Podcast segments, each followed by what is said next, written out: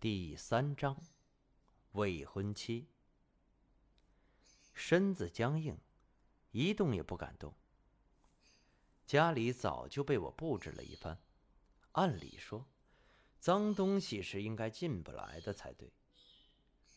一阵冷风吹过，余光扫过半开的窗户。我记得原来的是关着的，也就是说，进来的不是脏东西。而是人。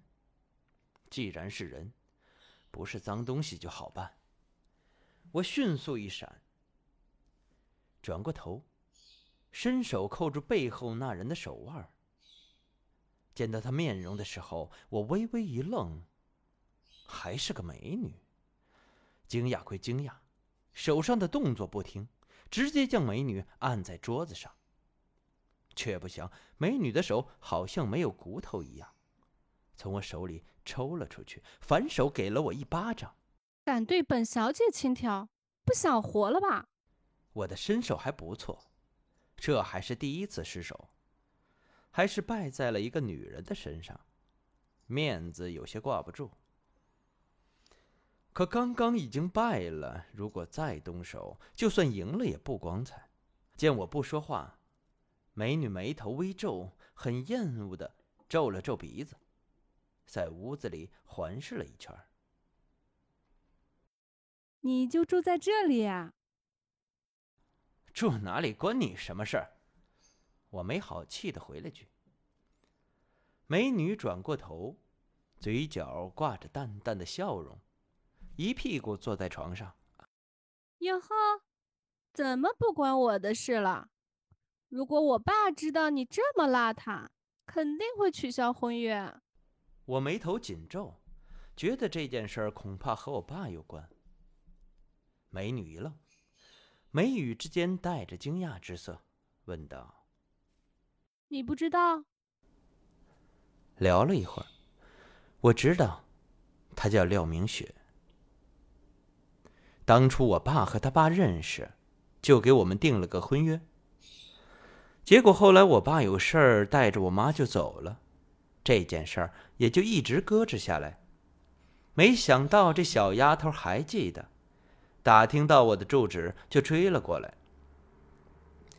廖明雪有些自来熟，一会儿摸摸这个，一会儿碰碰那个，忽然转头问我：“哎，你屋子里干嘛放这么多辟邪的东西？啊不至于这么怕死吧？”行了，我还有事儿，你自便啊。说完，我头也不回的走出了门。被他这么一折腾，就连刚刚沙砾上的脚印儿也忘了。既然他说是我的未婚妻，那就是吧。前脚我刚出门，他后脚就追了出来，和我一起蹲在女尸旁边。喂，我说你这个人不会有恋尸癖吧？滚！我没好气的吼了句。把女尸用草席裹得紧了一些，外面又扎了一圈用黑狗血浸染的红线。自从把女尸打捞回来，眼皮就一直跳。过了一会儿，廖明雪又凑了过来，说话小心翼翼：“我和你说啊，你看你印堂发黑，可能三天都活不到呢。你能不能盼我点好啊？”话还没说完，脊背一凉。一股凉意顺着脚底嗖嗖往上窜，想也不想，直接冲到屋子里，拿出一面镜子。镜子中，我的眉心隐隐笼罩着一团黑雾，仔细看，还能看见几道红光。咬着牙，脸色阴沉下来。果然，外面那个女鬼是缠上我了。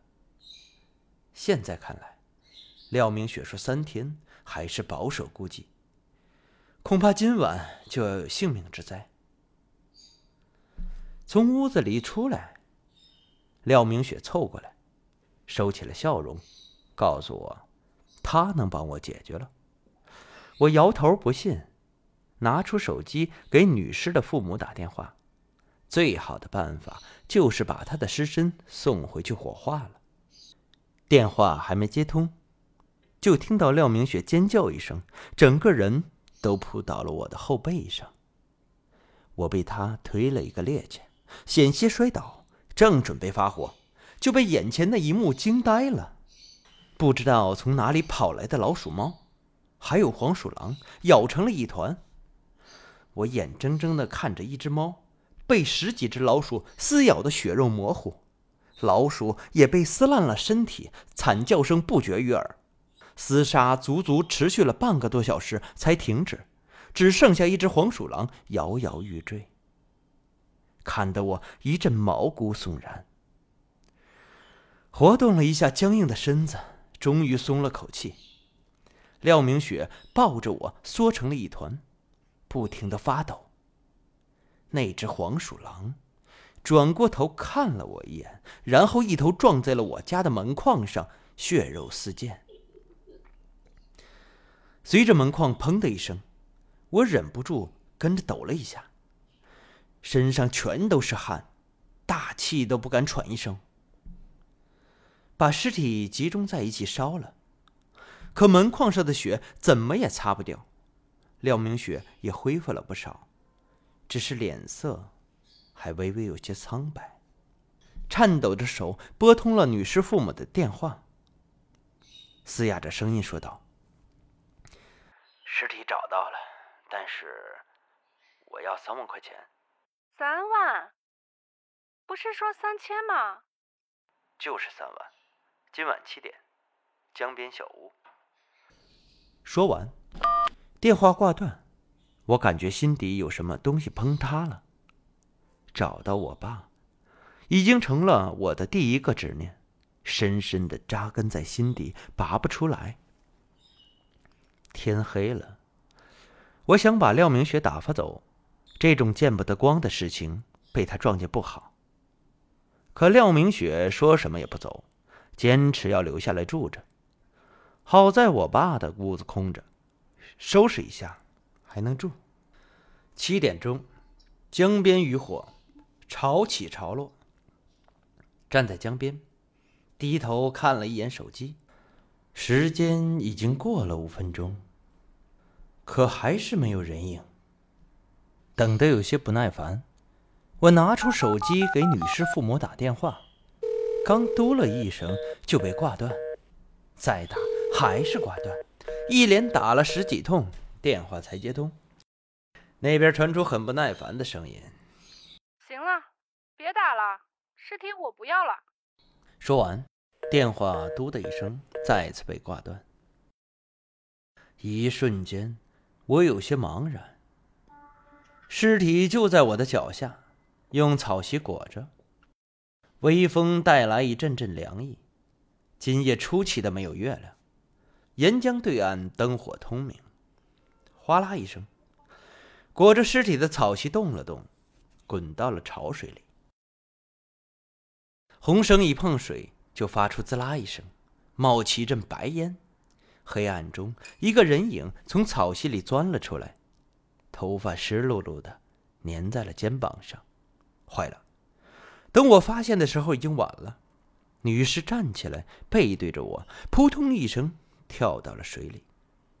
我想去追，被随后赶来的廖明雪拦住。他怒视着我，质问道：“你疯了？去水里追个水鬼？那怎么办？这件事儿本来就是我的错，不把他送去投胎，这江里要死多少人，你知道吗？”我也发了火，更多的是对自己的痛恨。廖明雪拉着我的胳膊，语气不容置疑：“走，回去，我们商量。一个水鬼而已，掀不起什么风浪。这次我来就是为了帮你的。”